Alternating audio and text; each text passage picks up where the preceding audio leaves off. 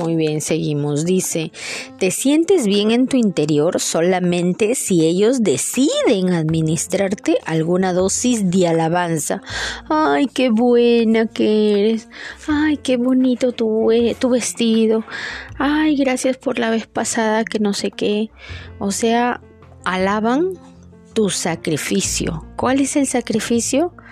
Lo que dejaste de hacer por ti para hacerlo por los otros. Y eso lo siguen alabando. ¿Para qué? Para que te sigan rellenando de esas admiraciones que necesitábamos de pequeños, porque en realidad esto tiene que ver mucho con respecto de la infancia, cómo crecemos, ¿no?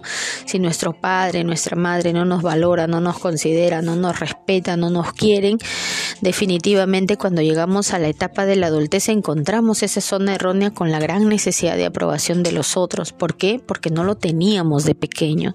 Entonces hay varias cositas allí que detallar, pero desde ya hay que darnos cuenta de que esto es triste, es una situación bien triste. Podríamos decir que se ha pasado una vida así, viviendo y sirviendo para otros, diciendo que sí lo va a hacer cuando no quería hacer algo, que sí lo va a decir cuando no quería decir algo.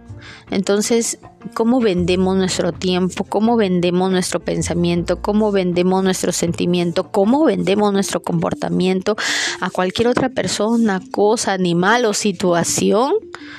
Que se nos pueda presentar solamente porque no sabemos decir no, porque no hemos aprendido la diferenciación de la necesidad de deseo que de la necesidad de aprobación. ¿no?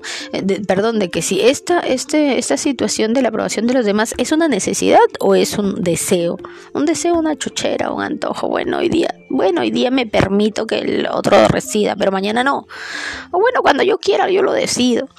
Entonces, démonos cuenta que esto es un tema muy grande y que tiene raíces en la infancia. Es una tristeza enorme y se nota se nota tan horrible, porque sabes con quién te la, puedes jugar, sabes a quién puedes mangonear, a quién puedes dominar y a quién no.